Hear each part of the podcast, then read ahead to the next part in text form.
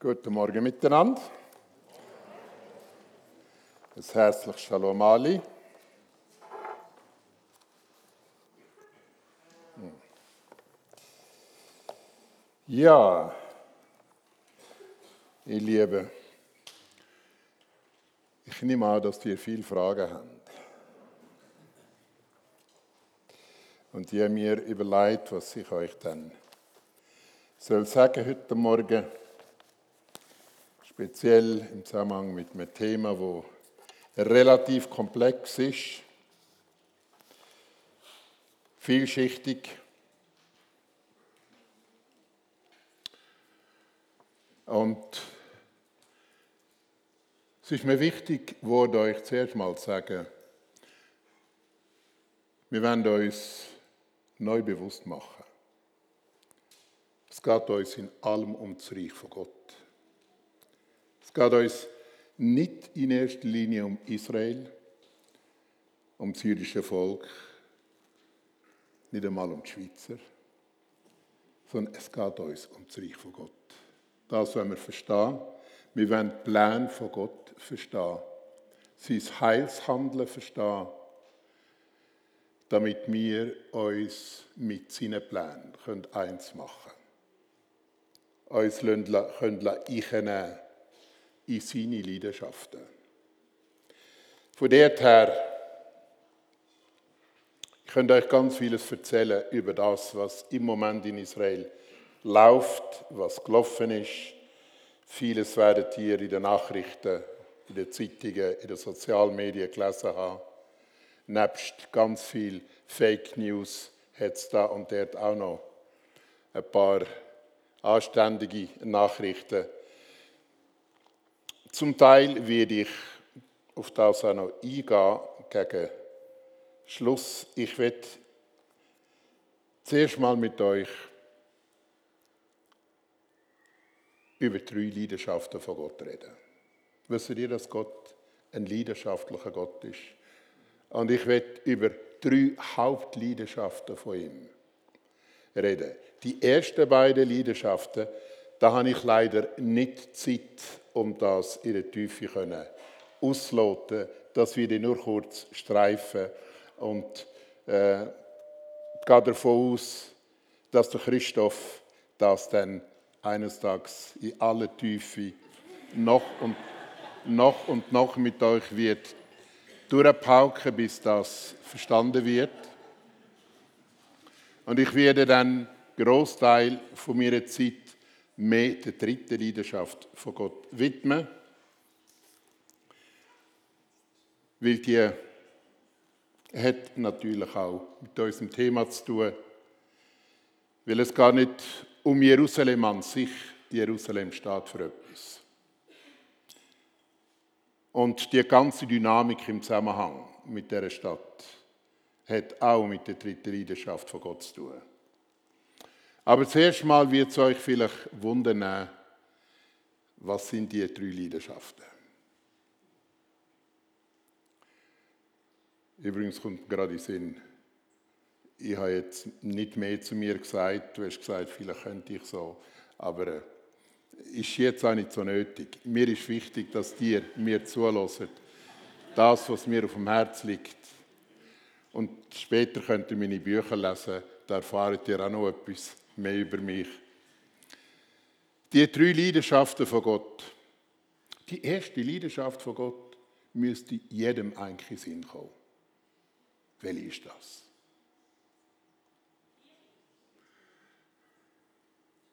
Ja, hat mit dem zu tun.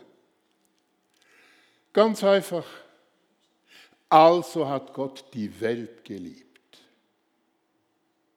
die erste Leidenschaft von Gott ist, er ist ein Gott, der will retten. Darum hat er Jesus geschickt.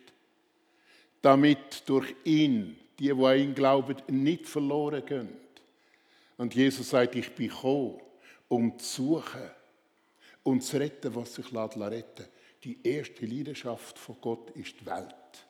Er will retten. Er hat kein Gefallen am Tod vom Gottlosen.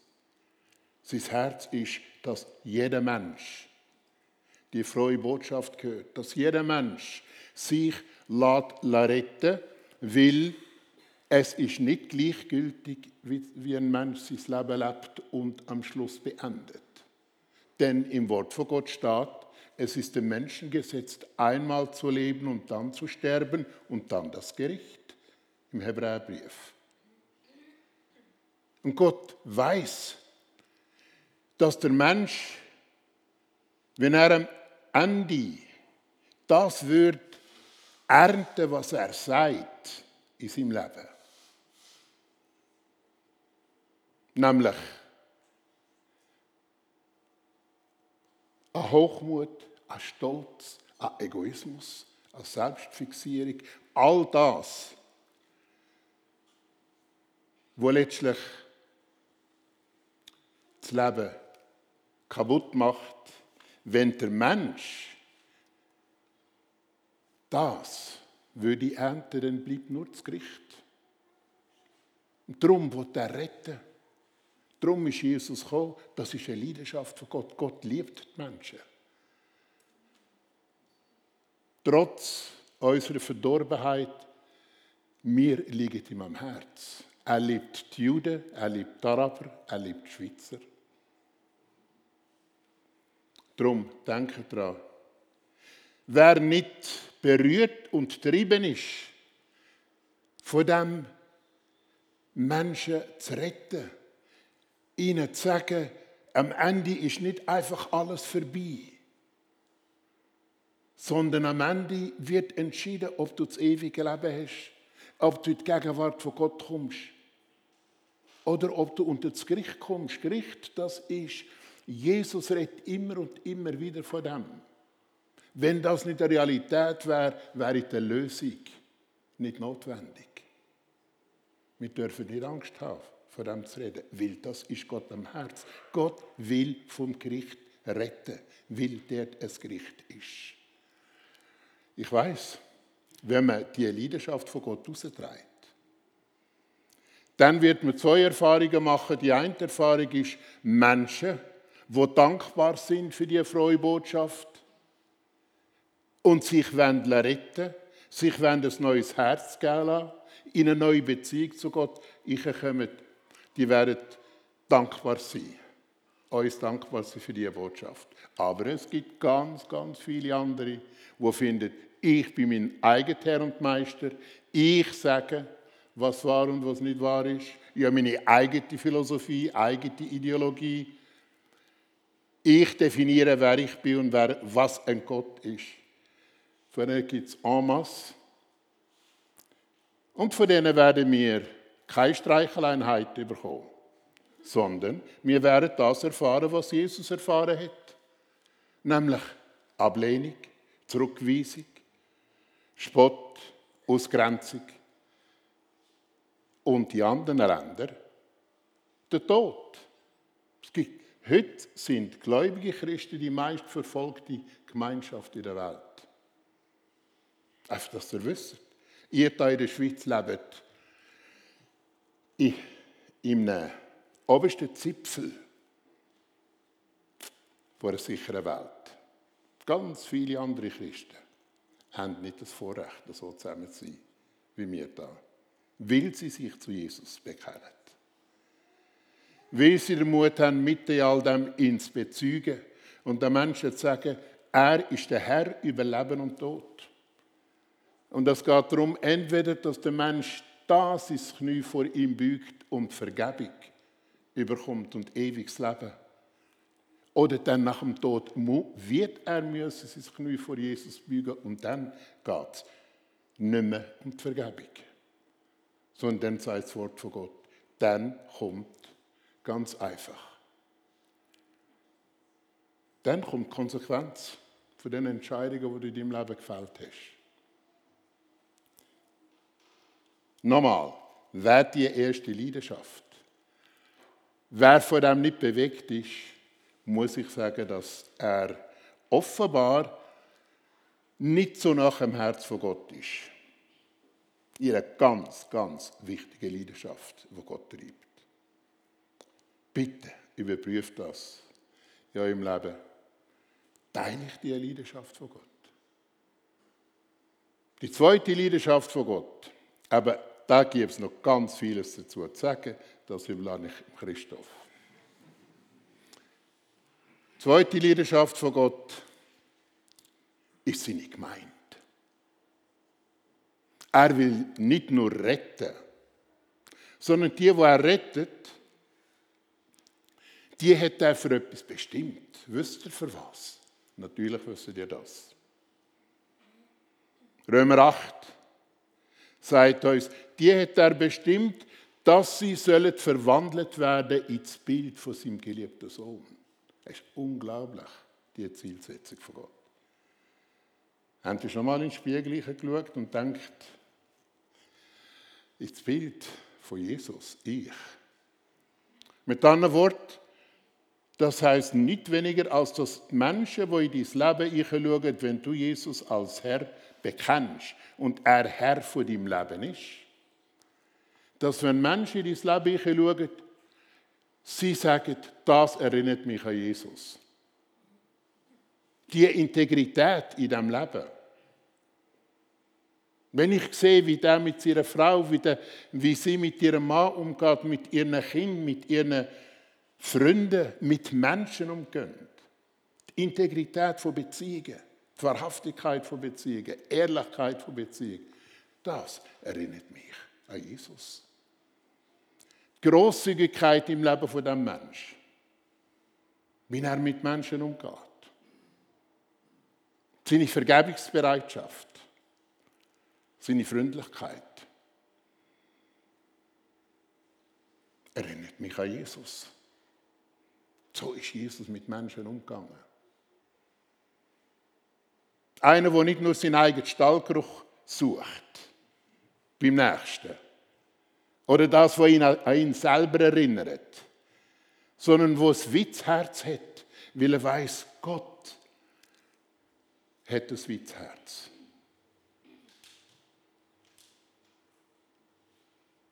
Die Leidenschaft von Gott ist die, die er gerettet hat, ins Bild von, von seinem geliebten Sohn zu verwandeln, weil am Ende, wenn Jesus zurückkommt, ich liebe am Ende, die können das lesen, nachlesen im Römer 3, wird das Leben von jedem von uns, wo Jesus bekennt, heißt er das Feuer gehen. Was heißt das? Das Feuer steht für, für die heilige Gegenwart von Gott. Und dort kommt alles ins Licht.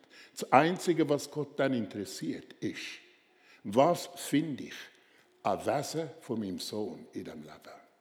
Was erinnert mich an meinen Sohn in dem Leben? Gott wird es nicht interessieren, was ich mit meinen Gaben alles aufgebaut habe. Denn all die Gaben, die ich habe, hat er mir gegeben. Ihn interessiert die Wirklichkeit von meinem Herz. Was sind meine Motive bei all dem, was ich gemacht habe? Hey, erinnert das an den Jesus, der sagt, alles zur Ehre von meinem Vater. Nicht aus mir aus, sondern aus ihm. Das wird am Ende den Vater interessieren. Und das ist seine Leidenschaft. Er möchte, dass seine Gemeinde so vorbereitet wird, dass wenn Jesus kommt, er mit Freude. Kann sagen, gehe ein zur Freude deines Herrn.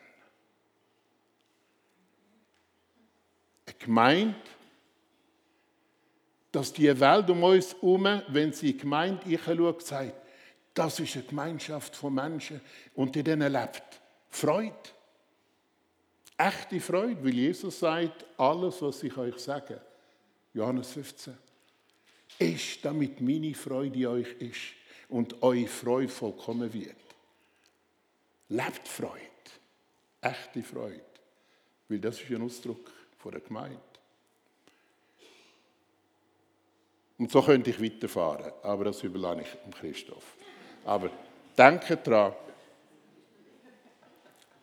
die Gemeinde ist eine Leidenschaft von Gott.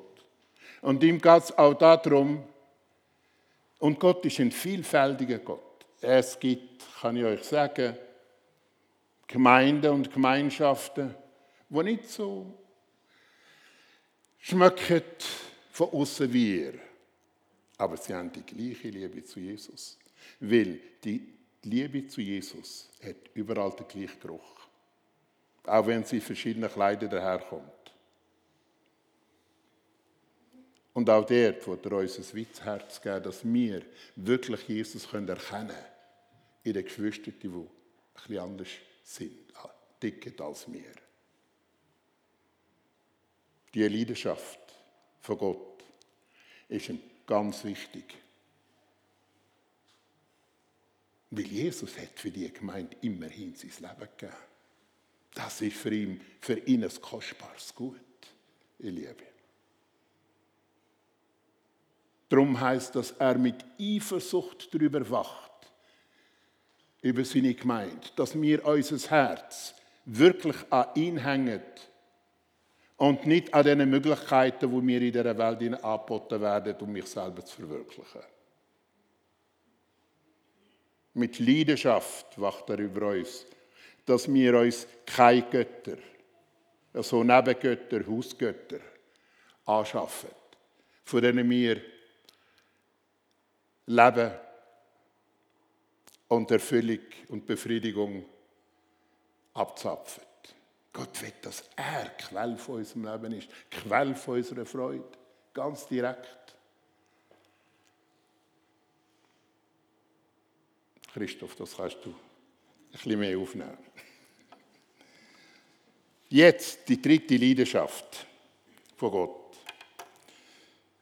wo ein bisschen zu reden gibt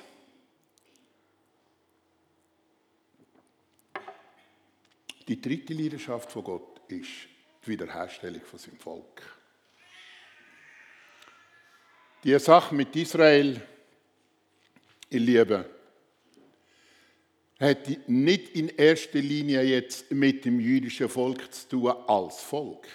Denn das jüdische Volk als Volk ist nicht besser als Schweizer und nicht besser als Araber. Sie sind weder moralisch hochstehender noch besser. Der Wählung von dem Volk liegt nicht ihnen selber.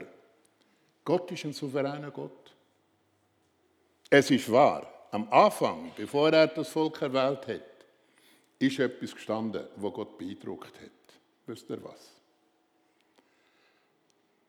Da war ein Mann. Der Abraham.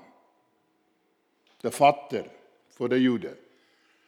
Das war ein Mann, wo Gott gefunden hat der Mann, der ehrt mich so sehr, dass er für mich alles wird tun. Selbst sein Sohn der Inbegriff von seiner Ehre, von seinem Erbe als Oriental, selbst der wird er für mich hingeben. Und Gott hat gesagt, das ist einer, dem ich vertrauen kann. Das ist ein Mann, dem kann ich vertrauen. Der wird wenn der Druck zunimmt, nicht einfach einbrechen. Der würde mich nicht im Stich lassen und verraten, um am Ende sich selber zu schützen. Der Abraham ist den Weg bis zum Schluss gegangen, weil er gesagt hat, Gott weiß, was er tut. Gott hat Weg, wo ich mir nicht vorstellen kann, aber die hat er. Und darum hat Gott am Schluss gesagt, dir kann ich vertrauen. Und darum verspreche ich dir, dass aus dir heraus ein Volk entsteht, mit dem ich Heilsgeschichte mache. Er sagt durch dich, ich will dich nicht nur segnen, sondern ich will dich zum Segen setzen und durch dich sollen alle Völker gesegnet werden. Was sichtbar macht, der Gott der Bibel ist immer ein Gott von allen Völkern. Ihm geht es um das Heil von allen Völkern. Von Anfang an hat er das im Blickfeld gehabt. Aber er hat sich über Abraham und seine Nachkommen hat er sich einen Weg und einen Plan zurechtgestellt gesagt, durch deine Nachkommen wird das kommen. Und wir wissen, einerseits, Quintessenz von dem ist, dass Jesus im jüdischen Volk Fleisch ist geworden. Das Wort von Gott ist Fleisch geworden in Volk. Er ist der Inbegriff und der Erfüllung von dieser Verheißung. Und von dem haben die Völker profitiert. Jesus ist gekommen und mit ihm das Licht zu den Völkern. Das ist das, was Simeon, wo er das Baby sieht, sagt, dass er ein Licht der Völker ist. Aber dann gibt es noch etwas anderes. Auch das jüdische Volk als Volk hat eine, Berufung. Gott hat nämlich dem Volk gesagt, als Volk sollet ihr ein Licht für die Heiden sein. Also über dem Volk ist eine Erwählung, offensichtlich. Gott hat gesagt, ich mache mit euch Geschichte. An euch und durch euch. Und da kommt das erste Problem. Damit wir verstehen, ein Stück, was heute abläuft, im Zusammenhang mit Jerusalem und überhaupt mit Israel, das fängt eigentlich viel früher an. Ich, ich werde nicht in die Tiefe in das sicher gehen, aber ich kenne die Geschichte von Jakob und Esau, Söhne von Isaac. Beides Söhne von der Erwählung, denn der Isaac ist in der Linie von der Erwählung. Aber der Esau der Erstgeborene sogar, wo eigentlich berufen wäre, das Erbe zu übernehmen, von ihm, um das ganz kurz zu machen, er ist der Inbegriff vom, was würdet ihr sagen? Wie? Spötter, ja, das ist richtig. Und noch etwas anderes, ganz Wichtiges.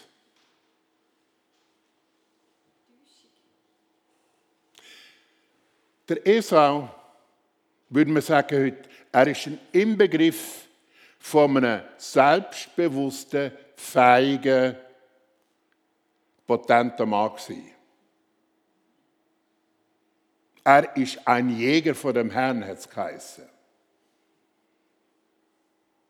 Und er ist geliebt von seinem Vater, weil er eben ein guter Jäger war. Der Esau ist einer, der das, was er kann, sich bewusst war. Er ist einer, der auf seine Kraft gebaut hat, auf seine Möglichkeiten und Fähigkeiten.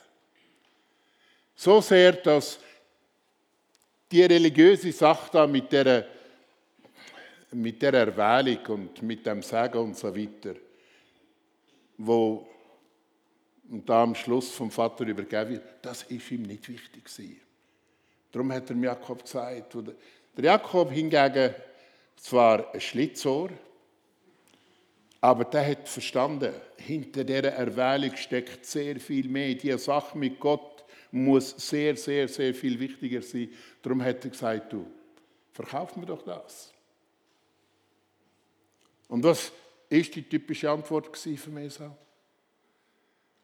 Mit dem kann ich, also heute würde man sagen, mit dem kann ich mir sowieso nichts kaufen. Also, ich glaube an das, was ich sehe und das, was ich in der Hand habe. Drum, für das gute Essen kannst du das gerne haben. Weil das sowieso religiöses Eifertum und so hat mit mir nichts zu tun. Der Esau ist ein Mann, der stolz war auf das, was er war und hat auf seine Kraft gebaut, auf sein Wissen gebaut, auf sein Können gebaut. Und er ist sehr wahrscheinlich ein eindrücklicher Führer in der Sippe.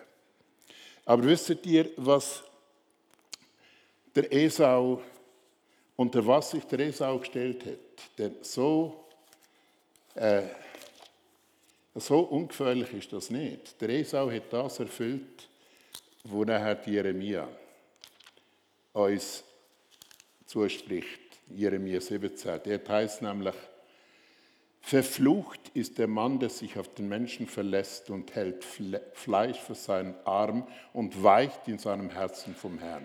Der ist wie ein Strauch in der Wüste und wird nicht sehen das Gute, das kommt, sondern er wird bleiben in der Dürre, in der Wüste, im unfruchtbaren Lande, wo niemand wohnt. Der Esau hat sich unter den Fluch gestellt. Weil er aus Selbstüberzeugung, Selbstsicherheit, Stolz gesagt, ich bin mein eigener Herr und Meister. Ich definiere, was Leben ist. Und Gott sagt, der, der das macht, der bringt den Fluch über sich. Später hat er es auch trotzdem sagen wollen, mehr als Ritual, um als Haupt der Sippe eingesetzt zu werden. Und dann muss ihm der Jakob sagen, hat der Isaac sagen, ich habe kein Sagen mehr, der ist vergeben. Aber du hast dich entschieden, durch die Schwert zu leben und durch die Schwert wirst du leben. Und das Schwert, übrigens, für alle, die, die kennen, ist nicht zufällig das Kennzeichen vom Islam.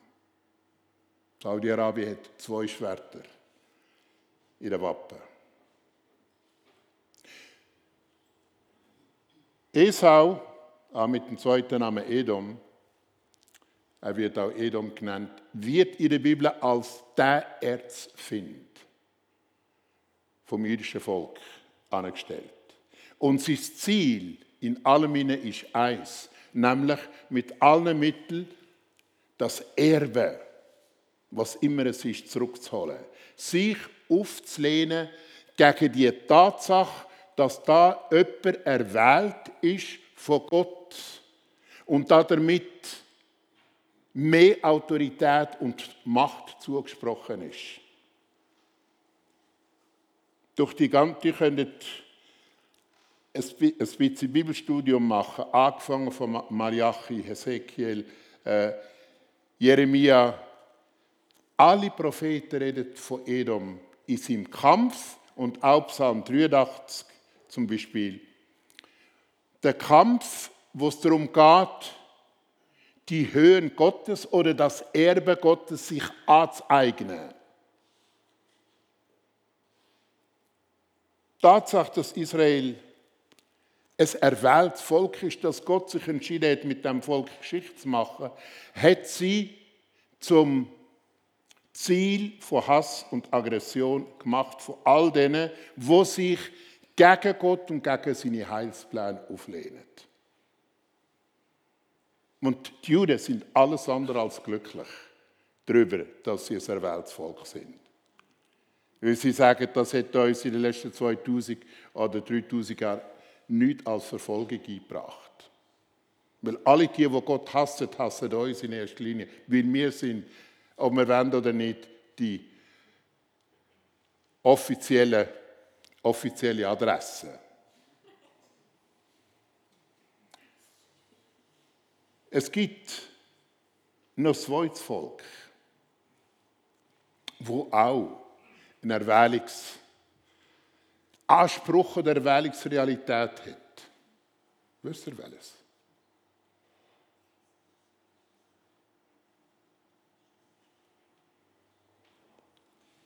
Na, na, na. Ihr wisst es nicht. Wie? Aha. Aha. Wo lassen wir denn das, dass das so ist?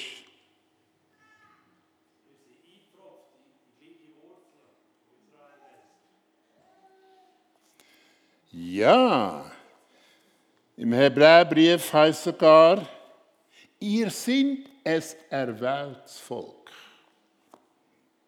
Eingepfropft in die Heilsgeschichte von Gott. Christen, die bekennen, es gibt nur einen Weg zum Leben, nur einen Weg zum Vater, Jesus.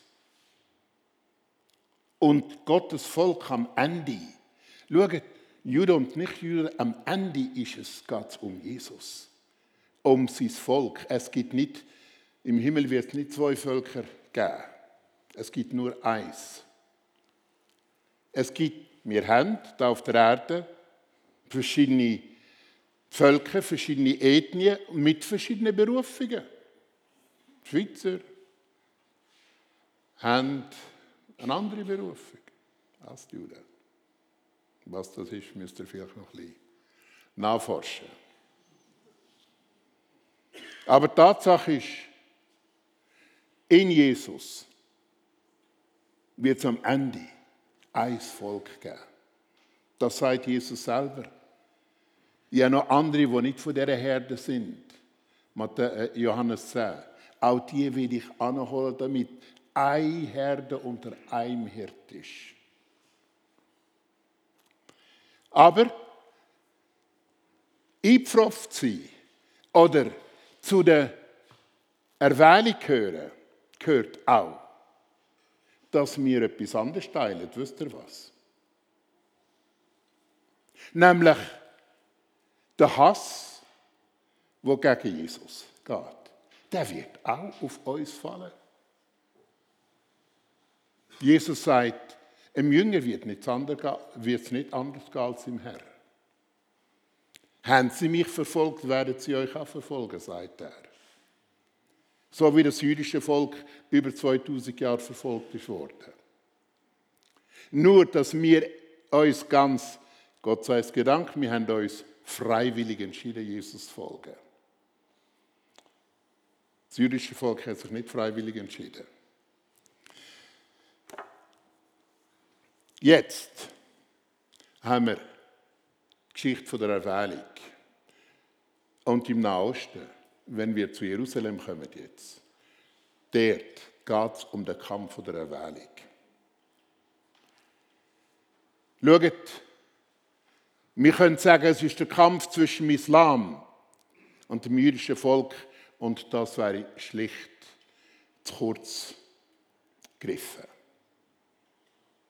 Es ist der Geist von Edom, der Geist von der Auflehnung gegen Gott, von der Ablehnung, der Geist vom Stolz, wo sagt, ich brauche Gott nicht, ich kann mich selber definieren, ich kann mich selber neu erfinden, ich sage, was gut und böse ist. Ich gehöre mir und mein Leben gehört mir. Ich brauche keine Autorität über mein Leben.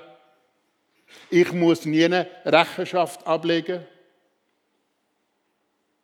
Der Geist von der Auflehnung, da manifestiert sich in verschiedenen Religionen, im Islam ganz massiv, aber auch in der Ideologie.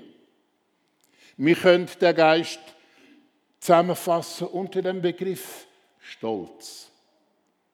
Der Mensch, Stolz ist nichts anderes als Auflehnung gegen die Herrschaft von Gott. Und übrigens, was habt ihr letzten Juni da in Europa im Westen gefeiert? Überall in der Stadt. Das werdet ihr sicher auch schon im Weiher gehört haben. Was ist der Juni für ein Monat gewesen? Parade, Parade. Parade, das heißt Stolz. Parade ist Stolz. Es ist der Monat, wo der Stolz gefeiert ist worden, weltweit. Pride ist Stolz. Der Stolz ist vorgeführt worden, natürlich im Ausdruck. Und zwar hat das nicht nur jetzt einfach mit der LGB und Homosexualität, das ist viel umfassender als das. Das ist nur ein Ausdruck davon, von der Auflehnung gegen die Herrschaft von Gott.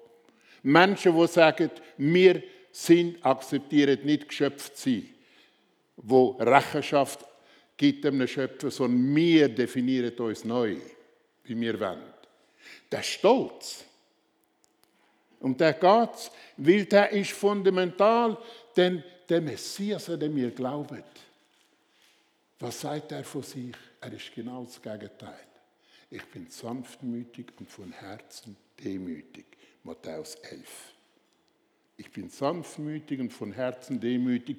Und Gott wohnt nach Jesaja 57, 15. Er sagt, ich, der Hohe und Erhabene, der in der Höhe wohnt, ich wohne bei denen, die ein demütiges Herz haben und ein zerbrochener Geist. Und da merken wir den Gegensatz. Es heißt dann auch im Wort von Gott, dass Gott der Stolze widersteht. Und wem gibt er Gnade? Zugang zu sich? Der Demütige. 1. Petrus 5, 7. Darum, was wir da haben, ist ein Kampf, wo viel grundsätzlicher ist. Der Islam ist eine gewalttätige Religion, aber trieben von Anfang an von dem einen die Erwählung zunichte zu machen. Und um das zunichte zu machen, ist darum gegangen, sich anzueignen, alles, was mit dieser Erwählung zusammenhängt. 638, das sind nur 18 Jahre nachdem der Islam offiziell eigentlich gegründet wurde in Medina durch Mohammed und seine Nachfolger. Nur etwa 18 Jahre später haben die Moslem Jerusalem eingenommen. Jerusalem ist 1400 Jahre, aber mit Ausnahme von 90 Jahren, wo Kreuzritter das Königreich in Jerusalem haben. Mit der Ausnahme ist Jerusalem 1400 Jahre lang unter islamischer Herrschaft gewesen. Bis zum Ersten Weltkrieg, wo Kolonialmächte das Osmanische Reich besiegt haben und äh, haben angefangen, die Länder unter sich aufteilen. Und sämtliche Länder, arabische Länder, die wir heute haben, sind eigentlich von der Kolonialmacht definiert worden. Der Irak, Grenzen vom Irak, von Jordanien, vom Libanon, die sind alle von den Europäern definiert worden. Und auch die Grenzen von Israel heute. Und auch Saudi-Arabien ist von den Europäern eigentlich definiert worden. Heute kennen wir Saudi-Arabien, aber es sind Engländer, wo der Familie Saud damals, wo einfach eine mächtige Familie ist, Arabien gegeben hat, weil sie ihnen gegen die Türken geholfen haben. Und dann haben sie die Haschmitter, das ist eine andere Sippe, die haben, denen haben sie das Gleiche versprochen. Aber jetzt ist Saud die Familie mächtiger gewesen, darum haben sie ihnen Arabien gegeben und dann haben sie die beiden anderen genommen, haben aus dieser Familie einen zum König gemacht in Jordanien und der andere zum König gemacht im Irak. Also, die Geschichte ist relativ neu. Das ist nicht uralt, wenn die da hören von arabischen Ländern, wo ihre Geschichte äh, bis zum bis Moses zurückverfolgt oder noch weiter zurück. Das ist alles Humbug. Wichtig ist, der Islam hat von Anfang an verstanden, es geht um eine geistliche Macht. Und darum haben sie gesagt, Jerusalem ist die Stadt der Propheten. Und wer die Stadt der Propheten besitzt, der ist der rechtmäßige Erbe von dieser geistlichen Macht. Und die islamische Welt, die sich versteht als die letzte Erwählung, die haben gesagt, die Juden, die haben versagt, darum hat Gott sie ähm, verworfen.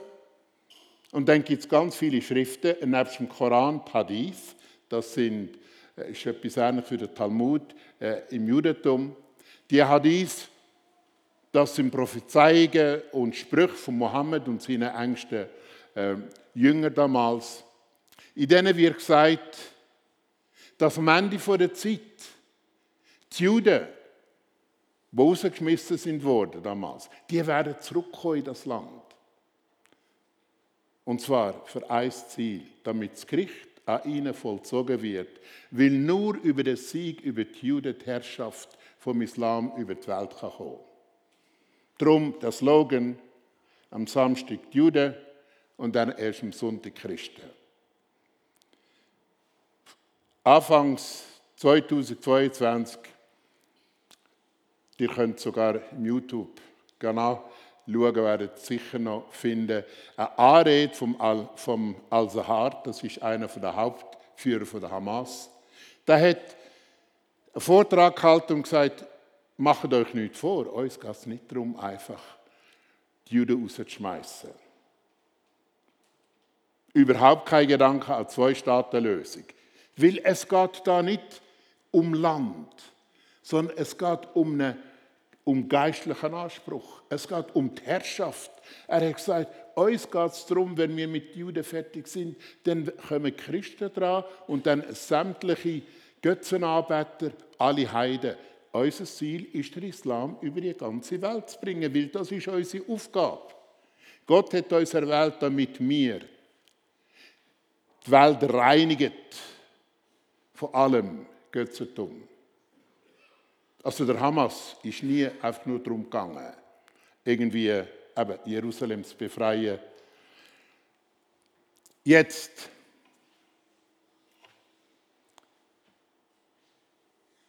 wenn ihr ein bisschen geschichtsbewusst sind, wird euch vielleicht aufgefallen sein. Oh ja, genau, ich muss bisschen auf meine Uhr schauen. Sorry, ich bin eigentlich in der Einführung.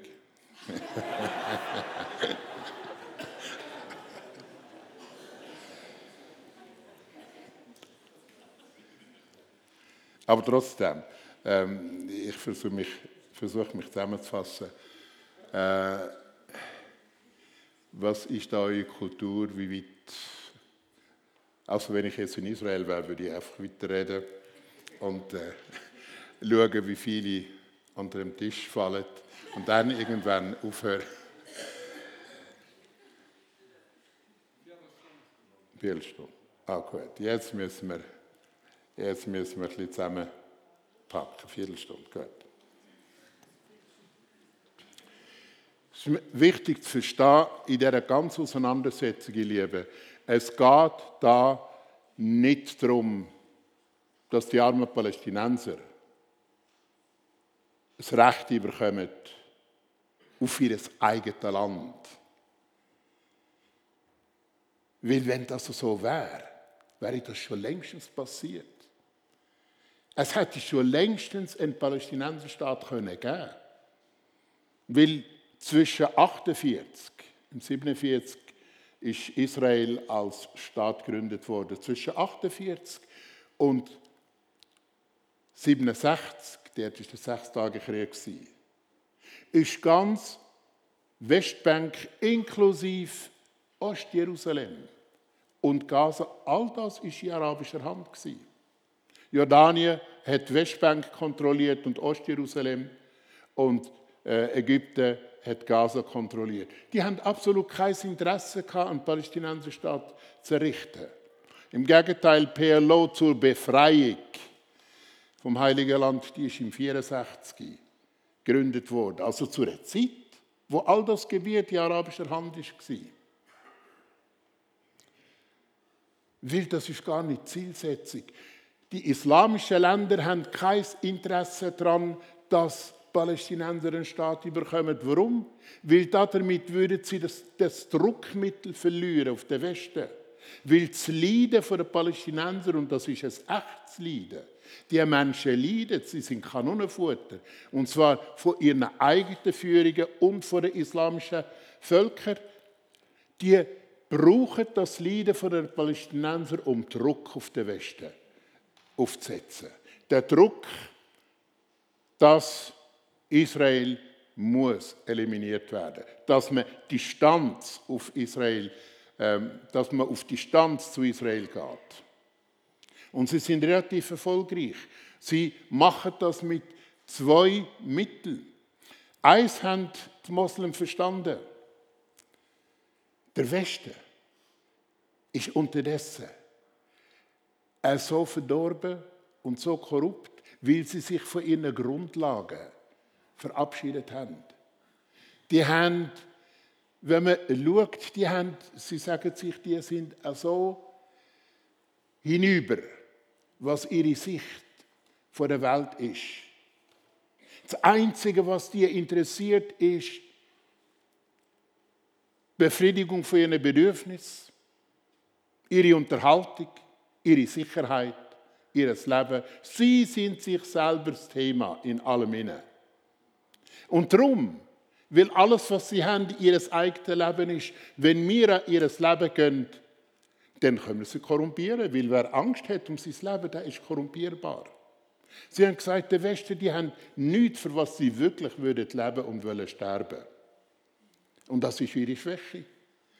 Wir können Druck aufsetzen. Mit Gewalt. Zuerst hat man Druck wirtschaftlich aufgesetzt. 1973, Ölembargo damals, wenn ihr euch zurückerinnern könnt, wo die Araber haben angefangen das Öl zudrüllen und plötzlich in der Schweiz und an anderen Orten kälter ist oder zumindest Preise gestiegen sind. Das geht weiter. Was denkt ihr, ihr Lieber, warum ist in der Schweiz oder auch gerade jetzt nach dem Krieg in Gaza, wo Unglaubliches passiert ist. Es ist übrigens nicht so, dass Israel Palästinenser angegriffen hätte. Im Gegenteil, aus dem Nichts hat Hamas Israel angegriffen und Unglaubliches, eine Brutalität vollbracht. Und das hat man noch gesehen und im ersten Augenblick äh, ist da eine gewisse Sympathie für die Israelis. Aber das ist sehr kurzlebig gewesen. Plötzlich, sobald Israel zurückgeschlagen hat und hat sich angefangen zu wehren und vor allem hat die Geister versucht rauszuholen, ist nachher jeder Schuss, den die Israelis abgegeben haben, kommentiert worden. Jeder Mensch, der umkommt, ist einer zu viel. Aber wenn es Krieg gibt, ihr Lieben, Krieg, das läuft nicht in den Köpfen. Bei Krieg kommen die Menschen um. Das ist eine Tatsache. Aber das ist benutzt worden, um im Westen, und eben über Fake News und es ist unglaublich, was alles gelogen wird in Bezug auf das, was, der, was die Israelis machen. Aber es wirkt. Der Antisemitismus in Europa, in Amerika und in der Schweiz ist ums 400-fache gestiegen. Und dann fragt man sich, wie ist das möglich? Dass bei all diesen Brutalitäten, wo Frauen vergewaltigt sind worden, Kinder geraubt sind worden, Kinder enthauptet sind worden, das ist alles beleidigt. Und dass trotzdem Schweizer Jugendliche und auch andere auf die Straße gehen und das glorifizieren. Und die, wo sie verurteilt sind, ist nicht Hamas, sondern die Israelis. Da kommt etwas zusammen. Wie ist das möglich, dass Islamisten und Menschen, Linke und andere, die sich normalerweise für Freiheit einsetzen vom Mensch, dass die sich findet in dem einen gemeinsam zu hassen. Ist euch das aufgefallen? Oder dass sogar LGB-Leute, Quer- und Homosexuelle für Palästina, Palästinenser marschieren, die, wenn die wüssten, was ihnen würde blühen. Unter der Herrschaft von der. Es ist eine unglaubliche Dummheit und eine Blindheit, wo man nur mit dem erklären kann, sie haben etwas gemeinsam. Es ist die Auflehnung gegen Gott, wo sie eint. Es ist der Stolz, wo sie eint. Dass ein Antisemitismus so kann steigen und natürlich auch das Schweizer Parlament übrigens hat zwar gesagt, ja, wir tun Hamas vielleicht doch noch auf Terroristenliste und so. Und auch der Bundesrat hat so etwas ähm, gemurmelt. Aber jetzt ist ein neuer Bundesrat gekommen und der hat gesagt, äh, Jungs, sorry, das ist nicht so einfach. Das können wir nicht so schnell machen und so. Wisst ihr warum? Die Schweiz ist schwer im Business mit Katar. Schweiz ist schwer im Business mit dem Iran. Es eine Tatsache. Schweiz ist schwer im Business mit den Arabischen Emiraten. Da geht es um sehr viel Geld. Das sind nicht Sachen, wo man einfach aus Sympathie, auch wenn das Recht wäre und so weiter, für Israel einfach über Bord wirft. Da tut man sich um äh, und sagt, ja, mm, ja es, ist, es, ist, es ist schon nicht recht, irgendetwas sollte man tun und so. Auch in der Schweiz. Die Auflehnung gegen Gott manifestiert sich auch im Antisemitismus. Und in der Verfolgung der Christen. Ihr Lieben, da kommt noch etwas auf euch zu. Denkt daran. Dort, wo Juden verfolgt werden, werden sehr bald Jesus-Jünger auch verfolgt.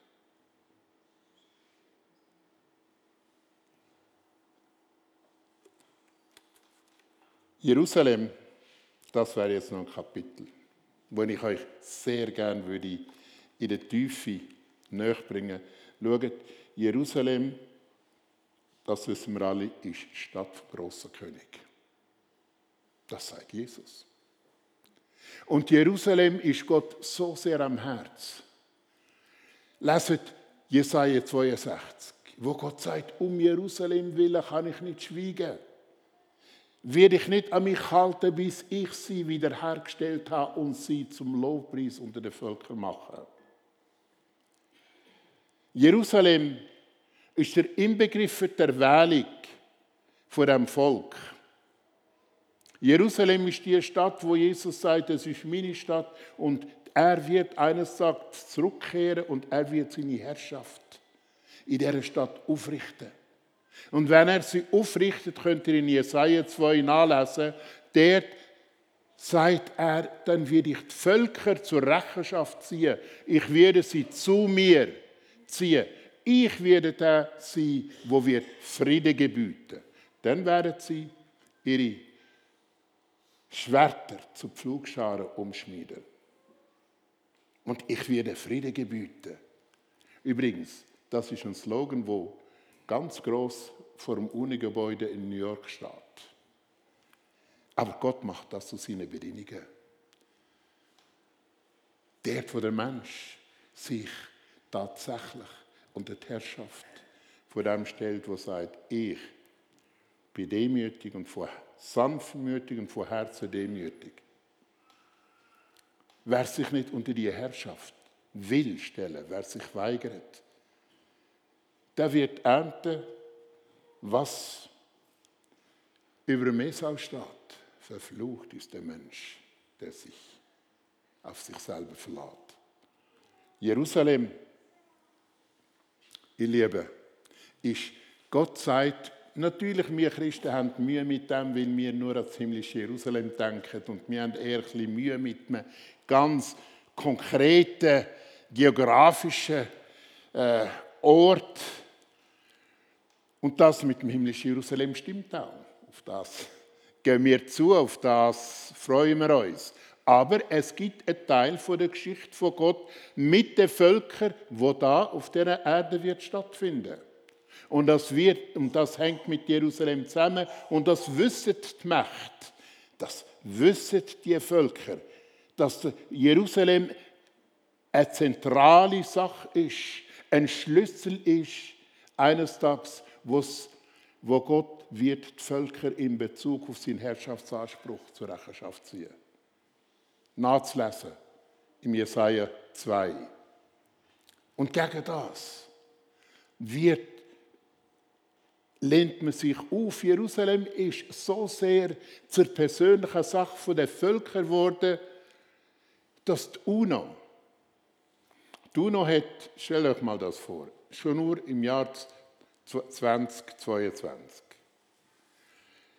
sind 22 Resolutionen von der UNO-Sicherheitsrat gegen Israel ausgesprochen worden und Jerusalem. Eine gegen den Iran und eine gegen Nordkorea. Wenn das nicht irrational ist, warum? Es ist so, weil sie merken, das, was mit Jerusalem passiert, das betrifft alle. Das hat mit, dem, mit der Zukunft, mit dem Schicksal der Völker zu tun. Das ist das Thema, das dahinter ist.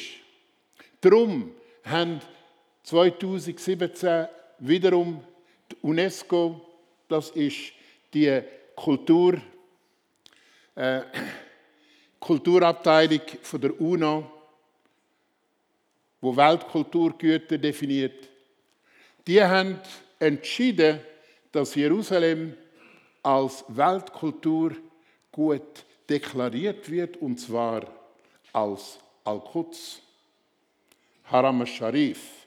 Mit anderen Worten, Jerusalem ist definitiv nur als islamisch deklariert worden. Und damit jeder Anspruch von Bezug den Juden zu der Stadt oder von den Christen ist hiermit hinfällig worden und ausgelöscht worden.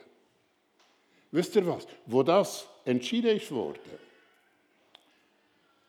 haben sich die meisten europäischen Länder der Stimme enthalten. Die Schweizer auch. Und die anderen haben beigestimmt. Die einzigen, die dagegen waren, das muss man immer wieder lassen, sind die Amerikaner. Und dann gibt es einen kleinen Staat, die stimmt immer mit Israel.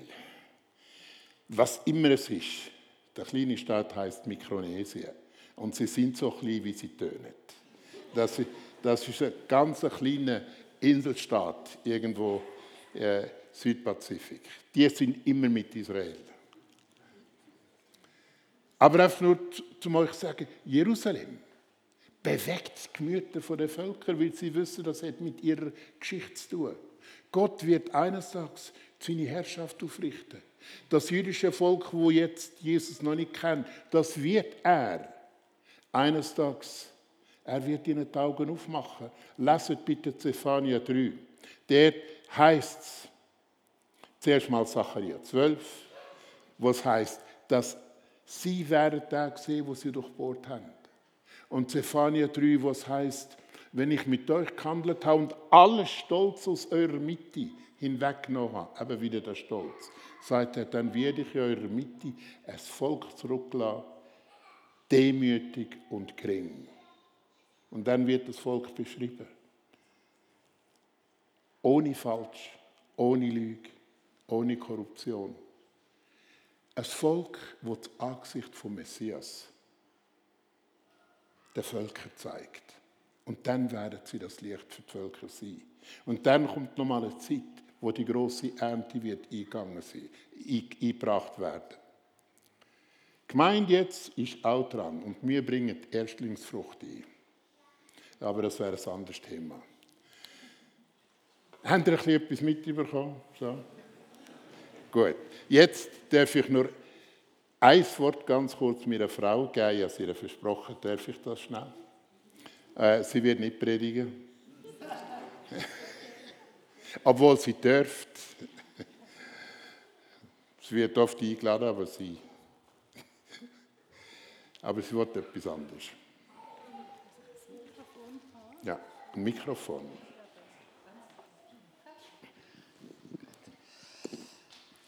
Also der Marcel, der Marcel hat gesagt, er sei noch bei der Einführung. Und darum, es hat auch verschiedene Fortsetzungen dann auf dem Büchertisch. Eine, die zum Thema ist, wo er jetzt nicht so können ausführen ist Hintergründe der Kriegssituation Israel-Hamas. Das ist eine Broschüre, die vor einem Monat geschrieben worden ist, immer noch aktuell. Die kann man dort hinten kostenlos mitnehmen. Also ganz konkret die politische Situation. Ja, genau. Und dann Islam, Israel und die Gemeinde, der Kampf um die Erwählung. Das Buch ist schon älter, es ist vor 20 Jahren geschrieben worden, aber die Geschichte ist ja auch schon viel älter von der Erwählung. Die geht ja auf mehr als 2000 Jahre zurück, 4000 Jahre zurück. Also da könnt ihr, wenn ihr euch wollt, weiter einlesen wollt, ein Buch kaufen.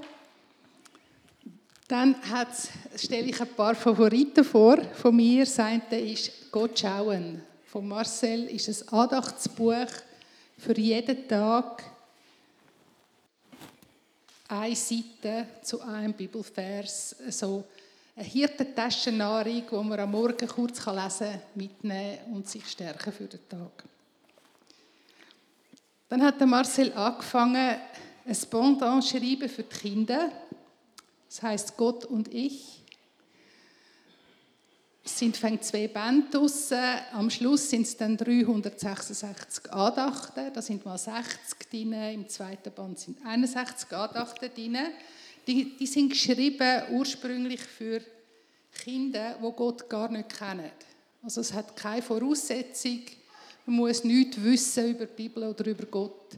Das wird dann am Anfang thematisiert. Gibt es Gott überhaupt? Wer ist Gott? Wie wissen wir etwas über Gott? Da hat immer ein Vers, ein Andacht, ein Gebet und Platz fürs Kind zum Zeichnen und zum Schreiben. Das kann man gut auch brauchen als Familie, zum Familienandacht halten, in der Jungski, in der Sonntagsschule oder eben für ein Kind persönlich. Dann hat es ganz eine kurze Einführung zum Unser Vater. Herr, lehre uns beten, ein Gebet, das uns ja jeden Tag begleitet. Und zum Schluss ein christliches Manifest. Das ist das Buch, wo der Marcel verschiedene, in verschiedenen Essays, Themen, die aktuell sind in der Gesellschaft, aber auch in der Gemeinde, aufgenommen hat, also mal von der Nachfolge. Wer mir dienen will, der folge mir nach, ist ein Essay, dann ihm jage ich nach, königliches Dienen, ein Gedanke zur Demut, ist Verlängerung von heute.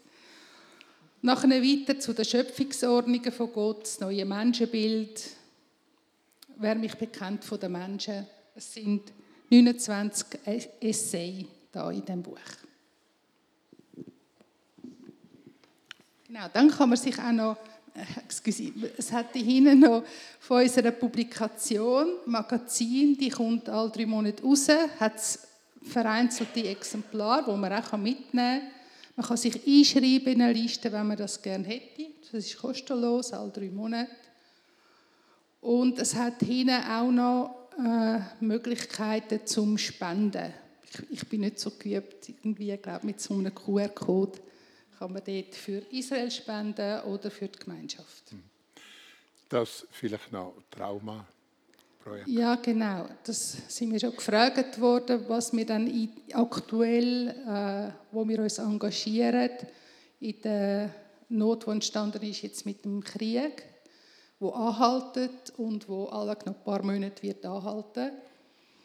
Wir sind angegangen worden mit zu helfen, ähm, traumatisierte Soldaten und auch Zivilisten, ihnen zu helfen, wieder ins Leben aufzustarten. Und wir, wir sind daran, das vorzubereiten für den Sommer. Also das ist ein Projekt, das wir ganz konkret finanziell unterstützen können.